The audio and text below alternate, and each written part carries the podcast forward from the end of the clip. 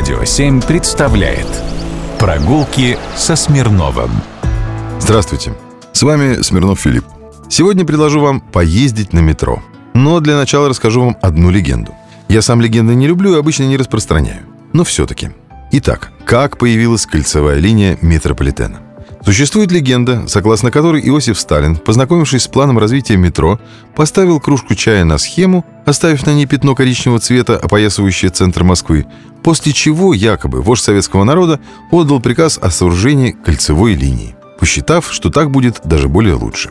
А представляете, что надо было бы поставить на карту Москвы сейчас, когда полным ходом идет строительство большой кольцевой линии? Таз с вареньем, наверное.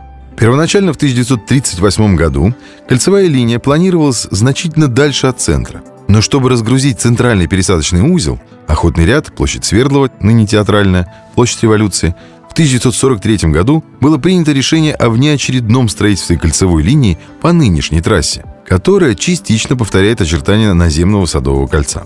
На кольцевой линии 12 станций, все пересадочные. И, наверное, этот коричневый кружок – это самый загруженный кусок московского метрополитена. Ведь помимо пассажиропотоков от радиальных линий, кольцевая линия соединила 7 из 9 вокзалов столицы. Москва всегда была и по сей день остается центром пассажирских перевозок дальнего следования. Ведь между многими городами России нет прямых поездов. И поэтому пересадка чаще всего производится в Москве и на кольцевой линии. Всего на строительство кольцевой линии московского метро ушло 4 года. Уже в январе 1950 года был открыт участок от станции метро «Парк культуры» до станции Курская протяженностью 6,4 километра. Тогда были введены в эксплуатацию станции Таганская, Павелецкая, Серпуховская и Октябрьская. До 1961 года она называлась Калужская. В январе 1952 года был открыт второй участок кольца – Курская, Белорусская. В состав его вошли станции Комсомольская, Проспект Мира, она ранее называлась Ботанический сад, Новослободская и Белорусская.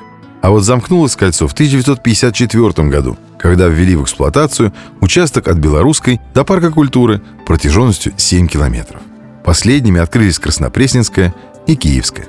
Архитекторами станции кольцевой линии были такие великие мастера, как Алексей Щусев, Алексей Дедушкин, Иван Таранов.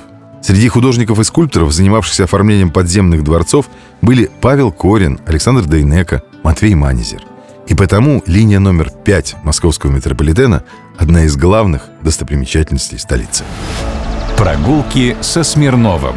Только на «Радио 7».